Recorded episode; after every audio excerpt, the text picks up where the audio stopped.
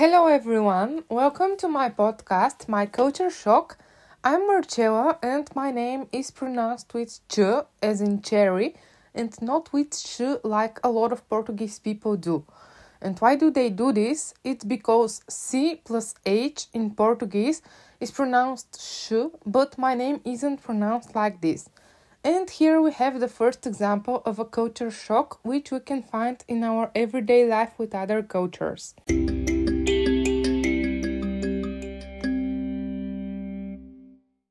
This podcast, we will focus on the topics culture shock, languages, traveling, and a little bit of history and literature. My podcast is based on my articles as I have a blog as well. And the idea of my blog appeared almost 10 years ago because I had an exam on Portuguese, medieval, and Renaissance literature when I was in my second year in university. And why Portuguese literature? Yeah, that's because I studied Portuguese philology in university and I really loved the language, so I started practicing my writing, hence my blog appeared. Maybe you would think, really? Portuguese medieval literature? This doesn't sound interesting. But in reality, there are a lot of interesting things which are worth mentioning. That's why I want to have a quick look at them. First, I'd like to speak a bit about the cancioneiros, which is translated as songbooks, as it is something basic that everyone should know about. There are three very important cancioneiros: Cancioneiro de Ajuda, which is the least complete, Cancioneiro de Vaticana, and Cancioneiro de Biblioteca Nacional. In the last songbook, there is a collection named Arte de Trovar which classifies the cantigas in three genres. The genres are cantiga de amor, love songs, cantiga de amigo, songs about the beloved, and cantiga de escárnio e de maldizer, songs of ridicule and insult. In the cantigas de amigo, the speaker is a woman. The songs are inspired by the Portuguese folklore tradition, and the protagonists always express their coita, which means love suffering, to someone around. For example, the mother, the sisters, the flowers, etc. In the Cantigas de Amor, the speaker is a man, and the difference is that the songs are inspired in the Provençal and speak about the courtly love and the unreachable woman, while in the songs about the beloved, the protagonists are abandoned or separated from their partners.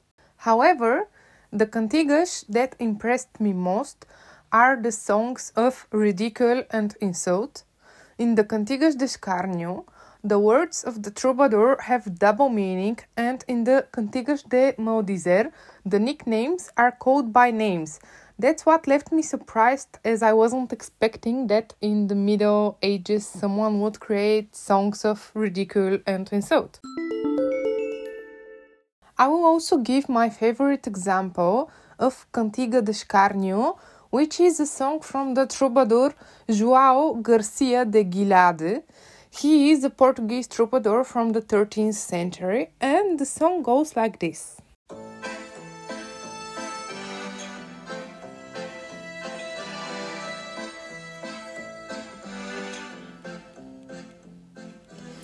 Ai, dona feia, fostes-vos queixar, que vos nunca louvo em meu cantar. Mas ora quero fazer um cantar em que vos loarei todavia, e vedes como vos quero loar. Dona feia, velha e sandia. As you can see from this example, the main goals are to criticize the lack of realism of the lady, ridicule the rules of the courtly love, and uh, to depreciate the image of the perfect woman in the Cantigas de Amor. The novels are not developed yet. French and British cycles are being translated. We can notice new aspects in the Chronicles of Fernão Lopes even though it is just chronicles, the writing isn't a simple narrative. The characters are individualized and there are various dimensions. He is the first one to mention the mass movement when the population revolts against Queen Leonor Teles. He also speaks about currency devaluation, given that these topics only start being analyzed in the 19th century. Other writers who should be mentioned are Garcia de Rezende with his Cancioneiro Geral and Sá de Miranda, one of the collaborators. Sá de Miranda is the initiator of the court poetry. He spent many years in Italy and was influenced by Petrarch's ideas. When he returned to Portugal, he brought these ideas with him. The main topic here is the love, but it is not that platonic and has more physical aspects. We also have vilancete, which is composed by a motto of two three lines and one gloss which defines the motto. The sparse, on the other hand, is composed by a single stanza of eight lines.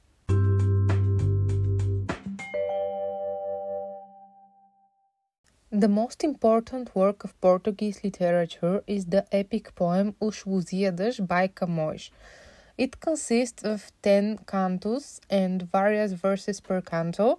It goes through the entire Portuguese history, and the speaker in the bigger part of the poem is Vasco da Gama. The author reveals the good and the bad sides of his homeland. In the beginning, we can see one negative side, which is the depopulation of Portugal. The reason is the departure of the men in search of the road to India. However, the most remarkable episode is A Ilha dos Amores. The protagonists are awarded with all the pleasures for having found the road to India. The goddess of nymphs shows to Vasco the machine of the world. I find these works important for all Lusophones as they give a vision of Portugal that is really different from Portugal nowadays. Portugal in the moment of the formation of its nationality as such.